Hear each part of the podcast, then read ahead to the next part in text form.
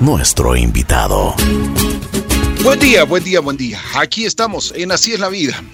Desde hace tiempo atrás veníamos buscando la oportunidad de entrevistar a uno de los periodistas más renombrados que tiene este, este país, este país maravilloso llamado Ecuador. Andrés El Mono López, aquí está en, en nuestra estación el día de hoy. Vamos a conversar un poquito de él, de su vida, su historia, cómo, cómo nació en el periodismo. Bueno, algunas facetas que Andrés tiene. Buenos días, Andrés, qué gusto saludarte. ¿Cómo estás? ¿Qué tal, Ricky? Un gusto. Realmente eh, me resulta súper eh, interesante, agradable poder tener esta charla. Así que cuando quieres, dispara nomás. Encantado. ¿Cómo estás? Qué gusto. Y ahora sí empecemos un poquito entonces. Conversemos de, cuéntame dónde naces, cómo fue tu infancia, cómo, cómo fue tu hogar, cuántos hermanos tienes.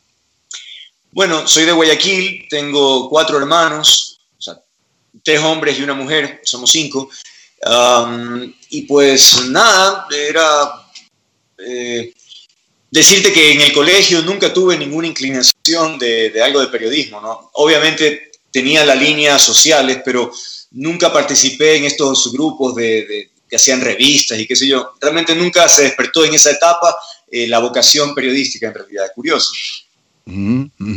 Oye, ¿y cómo, cómo era tu hogar? ¿Cómo, ¿Cuál es la formación que te dieron tus padres? ¿Qué es lo que tú te acuerdas y qué es lo que más ellos pusieron empeño en, recordarte y los primeros años y enseñarte también con el ejemplo?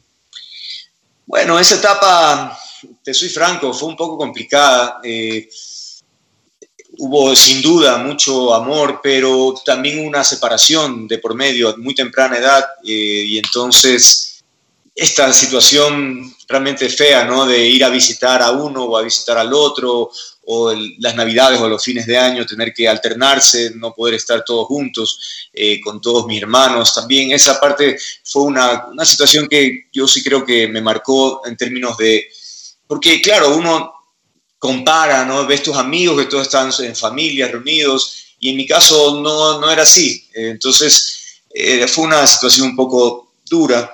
Pero, insisto, de lado y lado, muchísimo cariño, muchísimo amor, muchísimo respeto. Entonces, eso me hizo notar que, si bien mis padres no estaban juntos, pues cada uno de ellos eh, finalmente había encontrado un camino en el cual eran gente positiva, gente amorosa, y pues obviamente crecí admirándolos a propósito de su esfuerzo, de su trabajo, de sus convicciones y, su educación, obviamente, ¿no? Ellos... Eh, me pusieron en un colegio donde también recibí una formación eh, que creo que me marcó también eh, mucho y que me ayudó también en esa etapa dura o difícil que significó la adolescencia. Eh, primero la separación de mis padres y luego lamentablemente el fallecimiento temprano de mi padre también. Eso hizo que la adolescencia fuera complicada realmente. No fue muy no fue pues así 10 en términos emocionales, hubo muchos altos y bajos, pero finalmente todo eso abona, ¿no? Yo creo que finalmente todo aquello que uno experimenta te forma, te pule y te hace finalmente quien eres en la etapa adulta. ¿En qué, en qué escuela te educaste? En el colegio salesiano Cristóbal Colón, se llama. Y pasé ahí todo, desde, que, desde la preparatoria hasta que me gradué, todo, toda la etapa del colegio. Oye, ¿y cómo eras? ¿Qué te gustaba? ¿Cuál es el deporte que practicabas? Bueno, a mí la verdad me encanta el deporte, ¿ah? este, a veces la gente me molesta porque la verdad sí he hecho algunos. En el colegio pues hice un poco de todo, desde natación, básquet, quien creyera con mi, con mi porte, pero eh, también fui seleccionado de, de, básquet, fútbol obviamente, ping-pong, eh, eso en el colegio, ¿no? Pero extracurricular, digamos, también hacía mucho deporte, Básicamente mi, deporte favorito es el surf. Eh, las, vacaciones enteras de tres meses de colegio yo lo pasaba en la playa, ¿no? Tres meses sin salir de la playa, entonces eh, pues era surfista, hacía esquí también el agua, buceaba, en fin, corría. Era una cosa que realmente lo disfrutaba muchísimo, eh, el hecho de estar en la playa tres meses seguidos. Qué hermoso, ¿no? Qué oportunidad. Bueno, me imagino que hiciste muchos, muchos amigos por ahí. Sí, mucha gente local, ¿no? Eh, con la gente del lugar, de la comunidad. Eh, por ejemplo, con, los Bazán allá en Salinas. Eh, es una familia muy, eh, de mucha identidad con, con la península, ¿no? Eh, con ellos teníamos mucha cercanía porque compartíamos los deportes, ¿no? Con unos de los bazanes a veces hacíamos tabla, o sea, surf, con otros esquiábamos. Eh, Juanito Bazán, por ejemplo, que era un capo del, del esquí. En fin, entonces eh, sí, son muchas experiencias muy chéveres en esa época. Qué bueno, qué bueno. Bueno, he, estudiado en, en, lo que en tu vida, en lo que, en lo que me, dieron para, chequear tus, datos, que te llegó un momento en que tú eh, te acercaste muchísimo a Dios, incluso estuviste eh, con la vocación para ser sacerdote. Fue una etapa así, eh, desde que, como te decía, en mi colegio yo participé en muchas actividades de carácter social, ¿no? Ya teníamos eh, grupos de jóvenes en donde dábamos charlas, organizábamos estas denominadas convivencias, estos retiros, eh, y tuve un grupo de formación. Gustavo Novoa era el líder, el expresidente de la República, y con él formamos, él nos formó estos, estos grupos, y, em, y bueno, ya después de salir del colegio empecé a estudiar la universidad, estudié psicología por un par de años, y, pero no, descubrí que no, no me satisfacía esa actividad. Y me lo planteé, dije, capaz la vocación puede ir por allí, porque después de salir del colegio yo continué haciendo obra social en el Guasmo, tenía también ya de mi parte, con unos amigos, habíamos organizado también grupos ahí en el Guasmo para hacer lo mismo, ¿no? Dar algún tipo de ayuda social. Y entonces decidí experimentar, dije, capaz que sí, ¿por qué no? Vamos para ver qué tal. Y fue una experiencia también muy positiva, muy positiva y que agradezco evidentemente porque también me marcó, me explico. Es decir, todos estos, episodios finalmente van estructurando la personalidad de, del ser humano. ¿no? Así es. Después de esto, ¿qué, ¿cuál fue tu próxima actividad? Porque también, ¿cuándo nace la vocación de periodista? Claro, yo regreso efectivamente a Guayaquil después de haber estado en este seminario y digo, bueno, ¿y ahora qué hago? Pues no, no tenía nada, no, no tenía, había dejado psicología, había dejado este episodio del seminario, y por esas cosas, fíjate, alguien podrá decir, de pronto ahí estuvo la mano de Dios, o alguien simplemente dirá que fue coincidencia, lo que fuese, eh, recibo una llamada eh, y me dicen, oye, ¿te interesaría trabajar en Ecuavisa? Están buscando un investigador. Y pues bueno, yo no tenía idea de nada, nunca me lo había planteado y dije, bueno, pues si no estoy haciendo nada, aprovechemos esta oportunidad. Y dije, bueno, me fui a conversar con el dueño en esa época del canal y al día siguiente ya estaba trabajando como investigador. No tenía ningún estudio, nada, ni me había planteado ser periodista. Yo lo tomé como una cuestión temporal hasta descubrir qué mismo hacía con mi vida, me explico. Claro, claro. Así las cosas, me fui involucrando y la verdad me encantó. O sea, fue una cosa que dije, pero qué increíble esta, esta, esta actividad. Y pues nada, ahí empecé y no paré nunca, ¿no? Después de unos años, eh, recién empecé a estudiar periodismo. Es decir, yo pasé un buen tiempo sin ser nada, pero me gustaba la investigación y trabajaba para los reporteros de esa época y después me di cuenta que me gustaba tanto que decidí empezar a estudiar. Qué bien, qué bien. Oye, pero tenías muy buenos compañeros, además de que en, en Ecuavisa eh, como alguna vez lo, escuché, es una gran escuela para, ser periodista, ¿no? Lo es, eh, lo es. Realmente hay una rigurosidad en el trabajo, hay una mística de trabajo muy grande. En esa época, eh, por ejemplo, yo hacía investigación para, no sé, pues Marisabel Crespo, para Roberto Aspiazu, para Fernando Aguayo, en fin, de esa época eran los reporteros y claro, cada uno de ellos tenía un gran nivel y entonces me nutría, ¿no? Porque yo les llevaba, por ejemplo, un informe, no sé, Andrés, necesito, eh, voy a trabajar un tema de niñez, niños de la calle. Bueno, entonces yo me tenía que ir a la calle a buscar información, qué sé yo. Y luego veía cómo ellos utilizaban mis datos. Y entonces eso me dio muchísima eh, ayuda sobre cómo plantear un tema, cómo trabajarlo. Incluso llegó ya un momento que dije, pero ¿por qué no utilizan este tema? Yo lo hubiera usado porque me encanta, me explico. Fui dándome cuenta que yo también quería ya empezar a hacer algo así. Y por eso ya me hice reportero y ta, ta, ta, todo lo demás. Oye, pero bueno, a ver, ¿qué te gustaba más? Eh, ¿Hacer investigación, ser reportero? Porque también fuiste presentador de noticias, conductor de varios programas, por ejemplo, De Frente, Un mm. Planeta, Andrés López, y uno de los programas que, el público siempre eh, se recuerda, Recetas para el Alma. Claro, eh, yo creo que son etapas, ¿no?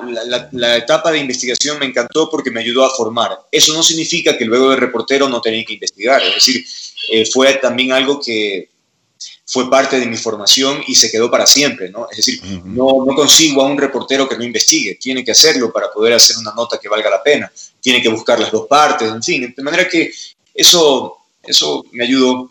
Y y evidentemente la presentación de noticias me encantaba porque es una parte de comunicación muy importante, ¿no? Eh, el poder decirle, contarle a la gente cosas. Luego hice algunos programas como los que tú mencionas y sí, Recetas para el Alma tuvo un impacto tal vez porque fue una coproducción eh, de Ecuavisa con la MGM eh, de Estados Unidos, de forma que tuvo una eh, una imagen muy, muy pulida, un trabajo muy logrado, con invitados internacionales. Y entonces, tal vez eso le dio un nivel muy interesante, ¿no? Fue para mí un reto, aunque me sentí muy cómodo, porque siempre también los temas sociales fue algo que yo manejé mucho, de forma que no me resultó muy extraño hacerlo, ¿no? Así que lo disfruté y todavía la gente efectivamente me dice, oye, ¿cómo es que era? Eh, páginas, recetas eh, del alma, no sé, pero eh, la gente lo recuerda mucho, ¿sí? Por supuesto, era un gran programa. Yo recuerdo muchísimos episodios de ese programa y que te digo sinceramente alimentaban el alma, ¿no? El espíritu de cada uno de nosotros que podíamos apreciar tu trabajo. Imagínate el oyente, ¿no? O el televidente, mejor dicho. Imagínate a mí como conductor, cuánto me ayudó. Tenía contacto con toda esta gente, gente que había tenido sufrimientos pero que lo habían superado, o gente que venía para dar orientación. O sea que para mí, te juro yo, ah, cuando hago eh, un recuento de, estos episodios, de verdad que me siento súper bendecido, me explico, porque han sido oportunidades que no me las imaginé. A mí de repente me dijeron, oye Andrés, hay este proyecto. Es más, ese proyecto no era para mí, ese proyecto era para el doctor Manrique, eh, y que era un presentador también, y que por eso es que le pusieron recetas, porque él, como doctor, iba perfecto, ¿no? Recetas para el alma, por el doctor Manrique. Pero no sé qué, no me acuerdo exactamente qué sucedió, él no pudo o algo, en fin, se complicó. Y entonces me llamaron. Es decir, y Andrés, ¿te interesa hacer este proyecto? Venga, va. Y entonces, te juro que me siento, ya te digo, agradecido por todas estas oportunidades que, que he tenido en la vida. Impresionante cómo, cómo se va cuadrando las fichas, ¿no? Sí. Eh cómo se va haciendo ahí. Oye, Andrés, cuando sales de Coavisa, tienes nuevas oportunidades, se te abren otros campos. ¿Lo pensaste mucho para salir de ese canal? Sí, claro, fue un paso duro, pero sentí que tenía que hacerlo. La primera vez que salí, bueno, cuando salí, porque después regresé, fue por un proyecto en Canal 1, en CTV en esa época.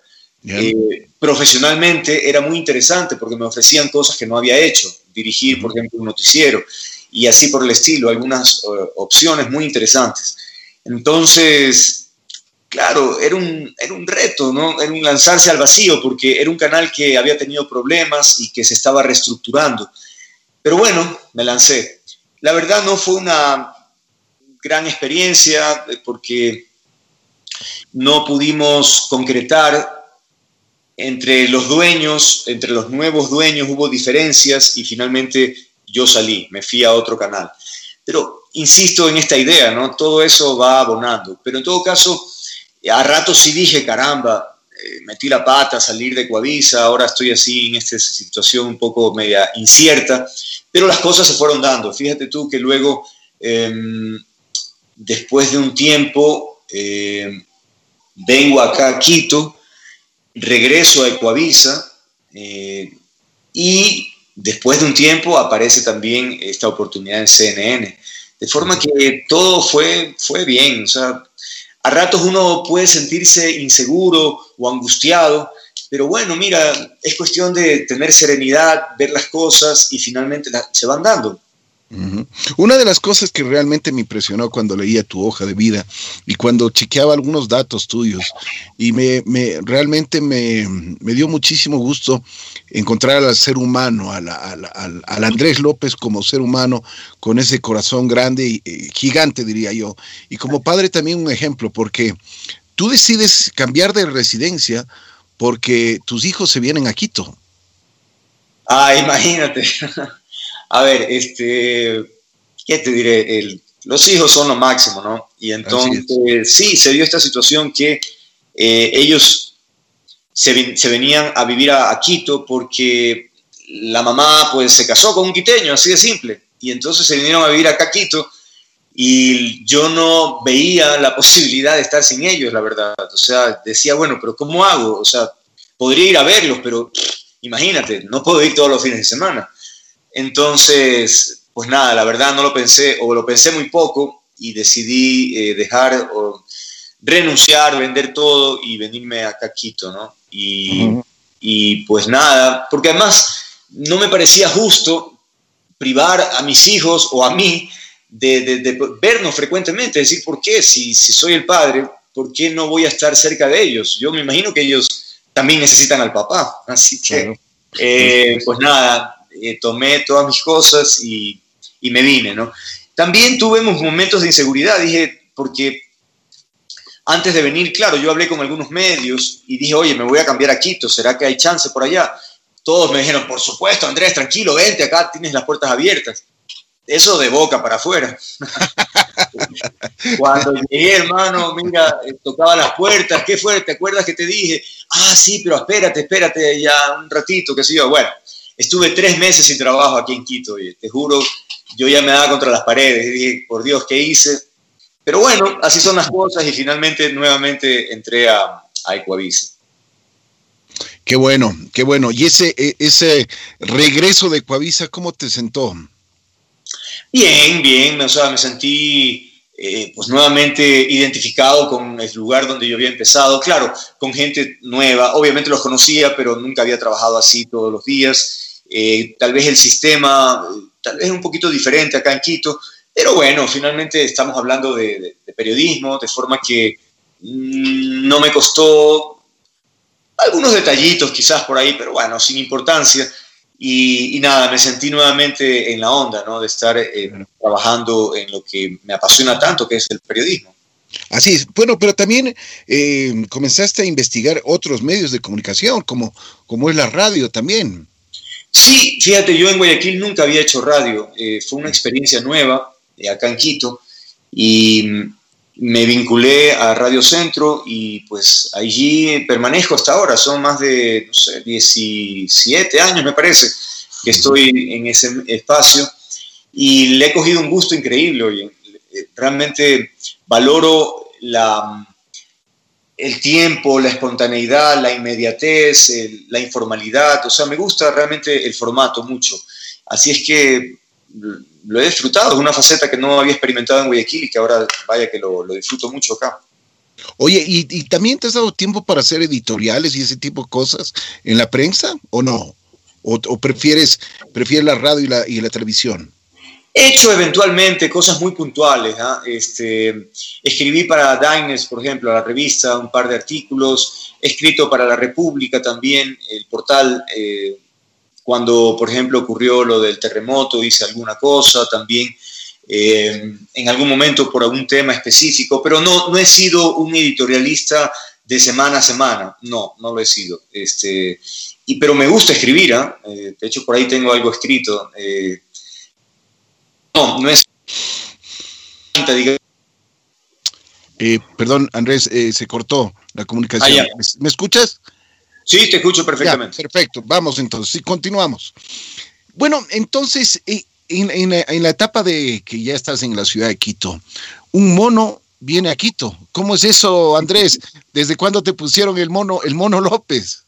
Tú sabes que al principio cuando vine a Quito decía, chuta, ¿cómo será la cosa? ¿no? Porque hay la típica mentalidad de la rivalidad entre costeños y serranos, ¿no?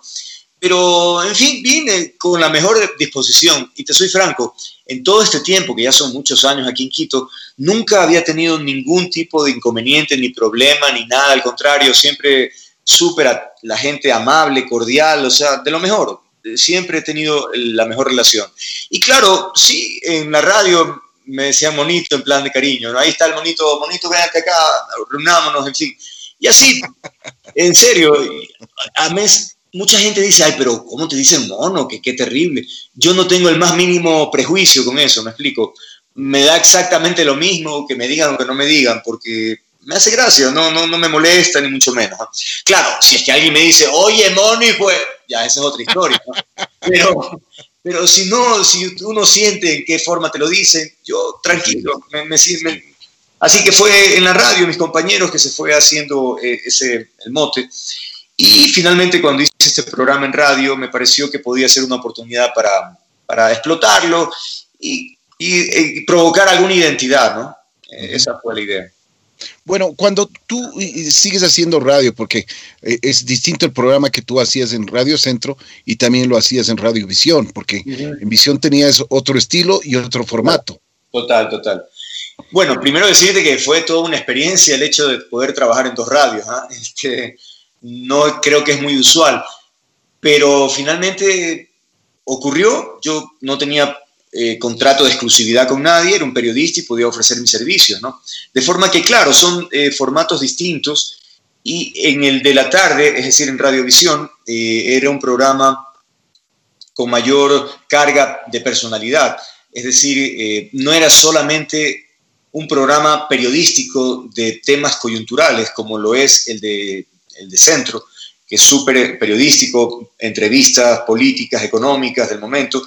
En la tarde yo además de eso tenía otros segmentos y entonces le daba una variedad que creo que tal vez eh, pudo haber gustado, llamar la atención, no lo sé, pero en todo caso le marcó una huella diferente, ¿no? Y me sentía muy cómodo también con ese estilo y por eso Mm, si quieres más adelante podemos mencionar lo que se viene, porque también por allí hay noticias tal vez. Claro, por supuesto. Oye, ¿cuál ha sido la entrevista que más te ha, más te ha costado? Vaya, a ver. Eh, o entrevistas que muchas veces no te sientes cómodo. Entrevistas que, que tú esperas algo y que no, no lo encuentras. Claro, a ver. Eh, hay personajes que son, son frustrantes para entrevistar. Por ejemplo, eh, un Abdalá Bucaram, porque sabes que no va a contestar lo que tú le preguntas, porque dice lo que le da la gana, eh, se va por la tangente, eh, te empieza a hablar y hablar, no para, entonces tienes un dilema. O lo obligo y me peleo y entonces se arma un relajo para decirle, oiga, contésteme algo, pues, porque es que realmente es muy complicado. O simplemente ya dejas que hable y termine la entrevista y sabes que es inútil a veces, ¿no? Y así hay otros personajes que van por ese estilo, ¿no? Que son eh, muy, muy habladores, que no paran y dale, y dale, y dale, y entonces eh, sientes a ratos que se puede perder la oportunidad, ¿no? Pero bueno, ya con el tiempo uno también le puede sacar partido a ese tipo de personajes, ¿no? Pero eh, tal vez en mi primera etapa allá en Guayaquil yo sentía un poco de frustración cuando me tocaba ir a la prensa y hablaba este personaje que no paraba y entonces era, era una vaina.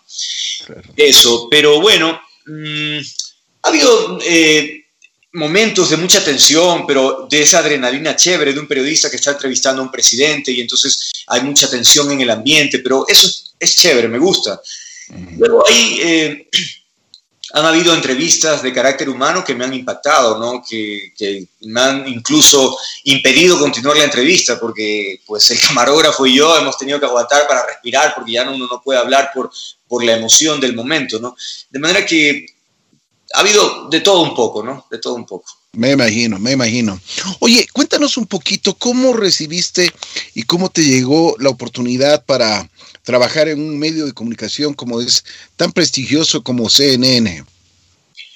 El, el, corresponsal ecuatoriano que estaba en CNN salió por X motivos y entonces en, en CNN había un ecuatoriano que me dijo, oye Andrés, eh, ha salido este personaje, están buscando a su reemplazo, ¿te interesaría? Entonces le dije, imagínate, claro. Entonces me dice, bueno, mándame tu carpeta porque están cogiendo a muchos más, es decir, no era el único, obviamente, ¿no? CNN ya tenía sus contactos y había pasado solicitudes a varios colegas, de forma que yo entré, como quien dice, en el concurso, ¿no? Es decir, ellos estaban haciendo entrevistas. Y claro, recibí llamadas allá de los, eh, de los jefes de noticias para preguntarme vida y milagros, eh, les mandaba mis videos, eh, en fin, fue una serie de entrevistas de, de, varios, varias semanas. Tanto así que, que, yo ya me empecé a desesperar porque decía, bueno, si me eligen, qué chévere, pero si no, ya, o sea, quiero saber, porque el tiempo pasaba y yo no estaba trabajando. Entonces, este, pues nada, eh, un día le dije al jefe, le dije, mira, Robert se llama, mira Robert, este, o sea, por favor, tú ya tienes una, una fecha, para bien o para mal, por favor, necesito saber, porque de lo contrario yo ya tengo que tomar otras opciones. Mentira, no tenía ninguna otra. Pero en fin, uno tiene que jugársela, pues hermano, porque si no... yo cruzaba los dedos, dije, por favor, por favor. Y nada, al siguiente día, o a los dos días creo, me llamó y me dijo, Andrés, este, tú has sido la persona elegida, así que enhorabuena, que no sé qué. Hijo de madre, yo te juro que no lo podía creer. Yo me acuerdo que eh, recibí esa llamada, estaba jugando tenis, ah, porque también me gusta el tenis. Jugaba tenis aquí con unos amigos y pues nada, este, los invité a desayunar, aunque no tenía dos reales, pero dije, bueno, ya les... no tenía dos reales pero los invité y les ayudábamos, estaba súper feliz, porque era también un súper recontrarreto, ¿no? Me imagino, me imagino. Oye, Andrés, ¿qué, piensas tú de, las redes sociales y qué piensas de, ahora la importancia que, que, mantienen hoy por hoy? Mira, es una revolución, ¿no? Las redes sociales eh, hoy hacen que una persona común y corriente se pueda transformar en un medio de comunicación, porque es que con una computadora en tu casa empiezas a hacer tus trabajos, ya puedes difundir información, puedes hacer editoriales, tu página, es realmente revolucionario. Tiene sus pros y sus contras, ¿no? Eh, chévere porque hay mucha información, mal porque hay exagerada información y porque hay eh, información eh, falsa. De forma que hay esos dos, esos dos niveles. También creo que mucha gente juega a ser periodista y eso, es, eso también me parece que no es correcto porque no tienen formación y eso hace que cometan errores o de buena o de mala fe, no lo sé. Y entonces... Um, hay mucho problema por eso. La gente tiene que aprender entonces a filtrar la información, saber de dónde proviene la fuente, que te den un material contrastado, porque también alguien lanza cualquier cosa y, la gente puede ser que lo crea. Entonces, creo que será, esta es una etapa de aprender este nuevo lenguaje dentro de redes, pero es impresionante. Eh, no imaginé, por ejemplo, con este episodio de, de Radiovisión, que hubiese tanta repercusión en redes. Realmente Mm, no imaginé, o sea, yo puse un video explicando mi posición frente al tema y finalmente, yo lo dije en ese video, recibí más de 1.300.000 personas de, de, comentarios, no, no de comentarios toditos, pero digo de, likes, en fin, de, de, preocupación, en fin, y no, o sea, te juro que no, no, no imaginé que pudiese llegar, que hubiese tanto alcance, ¿no? De manera que este es un fenómeno que todavía está en desarrollo, ¿no? que ha tenido un pico de mala utilización en muchos casos, pero que va a llegar un momento en que ya la gente se adapte más y pueda mm, manejarlo de, manera más eh, ética incluso. Mm. este es un episodio también que tuviste en la radio. Es, y tú lo pusiste una, una, cosa que también es, es importante comentarla, que es el silencio o honor. Mm. Yo quisiera, si es que no te incomoda, si es que lo podríamos conversar y si es que nos podrías explicar qué pasó. Mira, te juro que fue súper inesperado, ¿no? Súper sorprendente. El primer momento fue que hice una denuncia contra el alcalde Yunda. Más que denuncia, demostrando algo que él mintió. Básicamente eso. Y bueno... Eh, era, era por el sobrino o el primo, ¿no? Claro, él dice que no lo es, porque efectivamente creo que no es de sangre, pero ahí hay una relación familiar muy, muy cercana, muy cercana. Entonces, y de hecho, él lo dice en una entrevista que le dio a Janet Nostroza hace muchos años. Eh, dice, ¿quién le pregunta a Janet, ¿quién es el señor Cristian Hernández Yunda, mi pariente, así tal cual, lo dice, mi pariente. Y cuando me, yo lo entrevisto, él me dice, no, él no es mi pariente, que no sé qué. Bueno, entonces ya pues puse un video poniendo las dos versiones. Y luego de eso recibo la llamada de eh, los directivos de la radio diciendo que, eh, que no estaba bien que yo hubiese eh, hecho un video, que lo hice en mi casa y que había puesto el logotipo de la radio. Entonces, a ver, le dije, oye, Diego, esa es una entrevista que hice en Radiovisión, no lo hice en la radio, el editorial, porque estaban fumigando las instalaciones por el tema del COVID. Y como dije en el video, pude haber hecho ese video en cualquier parte de la ciudad, era absolutamente irrelevante, porque simplemente no lo hice en la radio porque no se podía, pero la, entrevista la hice en la radio, por lo tanto era lógico que lo haga, y era un trabajo que hice en visión.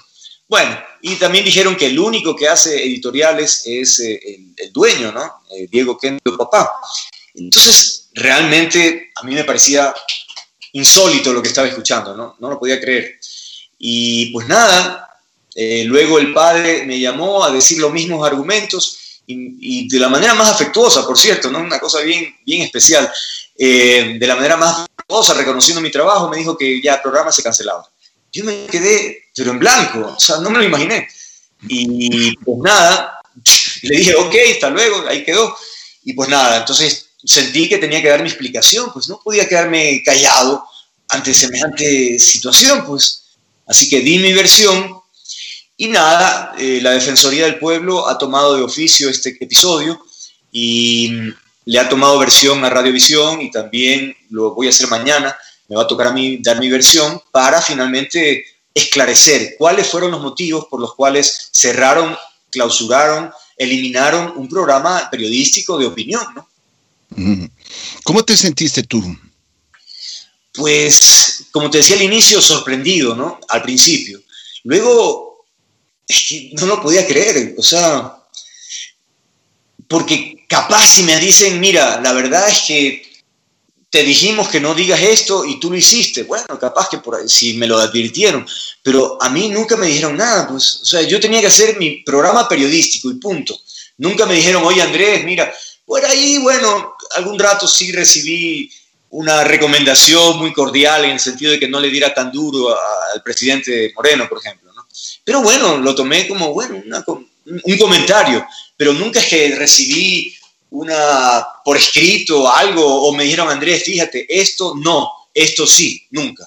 De manera que yo hice mi trabajo como creí correcto, con mi, mi, formación periodística, pues no, no es por nada, pero no es que tengo tres meses en el periodismo, pues no, entonces bueno, así es que luego sí, ya me dio indignación, me molestó mucho por la actitud, eh, la forma en que ocurrió este episodio, eh, fíjate, fue un, de un día para otro, yo ni siquiera me despedí de, mi gente, de, la gente que seguía el programa. O sea, fue una cosa desagradable realmente, ¿no? Pero mira, pero, pero bueno, la vida no se acaba, la vida continúa y vaya que hay muchas expectativas chéveres por, por delante. Oye, hay un respaldo total en, en, las redes sociales y yo vi un video en el cual eh, nuevamente tú ponías silencio o honor. Mm. O sea, que, que, fue importante. Yo creo que además tuviste un, un respaldo, pero generalizado. Sí, yo me siento súper, súper agradecido y también eh, motivado y un compromiso increíble ¿no? con la gente que ha expresado sus opiniones. Y por eso es que no quiero callarme y quiero además que la radio finalmente diga las razones, aunque la radio puso un comunicado, ¿no? más o menos repitiendo lo que te dije. Y a mí me parece muy o sea, penoso que pongan ese tipo de, argumentos, ¿no? Así es que vamos a ver la respuesta formal de cuáles fueron los motivos para que cerraran un, cerraran un programa. Pero bueno, en cuanto a la gente, sí, me siento súper comprometido y, agradecido con el respaldo de las personas y, y voy a seguir, voy a seguir evidentemente en la misma línea. Qué bueno, qué bueno. Lo importante es también mantener, eh, yo creo, los principios que cada uno de nosotros tenemos y seguir en la misma línea, como tú dices, porque este tipo de cosas no, no, no te pueden cambiar, ¿no? Como yo te lo ponía en el video este que puse, mira, yo la verdad mis propiedades son muy, muy pocas, ¿no? Físicamente hablando, pero efectivamente todos tenemos un nombre y yo creo que eh, nadie en, este, en el mundo tiene derecho a mancillarlo. Si tú crees que has actuado de manera justa, profesional, eh, correcta, pues mira, yo no tengo por qué permitirle a nadie que, que, ponga tela de duda sobre mi trabajo. Que por cierto, no soy perfecto ni mucho menos, me equivoco en el programa todos los días, tenía mis lapsus, qué sé yo. Pero en fin, eh, soy ser humano y por lo tanto, pues bueno, pero procuro ser un trabajador profesional. Eso es lo que todos anhelamos en la vida, ser un trabajador profesional. Y pues nada, entonces voy a pelear por eso, porque por, de por medio está el nombre. Así es que por ahí voy a, seguir insistiendo hasta que haya claridad. ¿Qué fue lo que sucedió en la clausura de ese programa? Mi querido Andrés, ¿qué vas a hacer? ¿Qué proyectos tienes? Me imagino que ya estás pensando, me imagino que también uh, debes haber tenido algunas propuestas. Mira, bueno, por lo pronto sigo en Radio Centro. Este, bueno, ahorita, ahorita estoy de vacaciones, ya me reincorporo el próximo martes. Eh, por ese lado mantengo el espacio de entrevistas con Carmen Andrade, que somos ya colegas tantos años, y eso. Y estoy preparando, el día lunes voy a grabar ya el piloto, es un programa, es el mismo Mono López, pero ahora con un formato más integral, es decir, va a haber una plataforma de televisión, radio y redes sociales. Es decir, eh, estamos afinando todos los elementos para ver eh, quienes se, se, unen a este proyecto. Y pues nada, estoy muy ilusionado, creo que va a ser una, un proyecto muy interesante, mantener la misma línea que hacía en el programa En Visión, con algunas cosas diferentes, porque va a haber, como te digo, mucha imagen, va a ser grabado en tele. Y pues nada, mira, además eh, con los equipos más modernos que hay en el país y en la construcción de un edificio, un edificio eh, perdón, con la construcción de un eh, estudio con alta tecnología, de manera que va a ser realmente, yo le pongo, le apuesto mucho a ese proyecto y estoy muy súper emocionado con, con esa posibilidad. A veces los tropezones de la vida te dan y te abren nuevas oportunidades, ¿no? Total, total, total. Este, como siempre, después de que ocurrió el episodio, viene la pregunta, caramba, y ahora, o sea, de todas maneras es, difícil, ¿no? Es, duro, el medio, en medios de comunicación, tú lo sabes, no es así que tiene tantas oportunidades, ¿no? Al contrario, en cuanto a medios, cada vez es más difícil, eh, de manera que, pero fíjate, ahora ya es una iniciativa personal y, pues bueno, mi, mi jefe será la conciencia y esa es la, el más duro, la, la jefa más dura, la conciencia, porque uno sabe cuando está haciendo las cosas bien o mal, en el fondo está la vocecita que te dice, Andrés, por ahí no, por acá sí, me explico, de manera que eh, será una experiencia muy, pero muy chévere. ¿Cómo te encuentras como ser humano? ¿Cómo van las cosas? ¿Estás en paz contigo mismo? Sí, sí, yo, mira, con todo lo que hemos hablado de mi formación desde adolescente, yo creo tener, eh, guardar siempre una serenidad eh, emocional, una estabilidad no soy perfecto, evidentemente sufro de estrés también con frecuencia, ¿no? Eh, porque la vida nos presenta un montón de, retos todos los días, pero creo tener esa conexión eh, con Dios y eso me da esta serenidad, esta tranquilidad de, trabajar. Y, me encuentro bien, evidentemente, con muchas cosas por resolver. Siempre el tema del dinero es difícil, ¿no? Es decir, eh, te decía, el día lunes voy a hacer eh, la grabación de este demo, que es como una, como eh, una muestra de lo que va a ser el programa, y eso lo voy a pasar a, muchos auspiciantes para ver si se entusiasman, ¿no? Porque sin dinero no hay cómo hacerlo. Así, que vamos a ver qué pasa con esa, esa experiencia. Oye, ¿extrañas Guayaquil? Sí, claro. El encebollado, hermano, es una cosa que marca la vida. no, Aquí en Quito de verdad que hay muy buenos encebollados, no te cuento. Pero de todas maneras se extraña la sazón, el clima, aunque para los serranos yo sé que agobia el, calor, pero uno llega a acostumbrarse y, le gusta finalmente, ¿no? Eh, la gente, obviamente tengo mi familia allá también. Entonces, sí, sí que extraño, ¿no? Pero fíjate, en este momento que yo dije, bueno, ¿ahora qué hago? Me planteé, ¿será que regreso a Guayaquil? Y no, no lo pensé que aquí todavía tengo mucho por hacer, tengo estas oportunidades que están surgiendo, de manera que opté por quedarme, ¿no? Estoy muy cómodo, muy, muy bien aquí en la capital, me siento muy, muy, muy bien recibido, ¿no?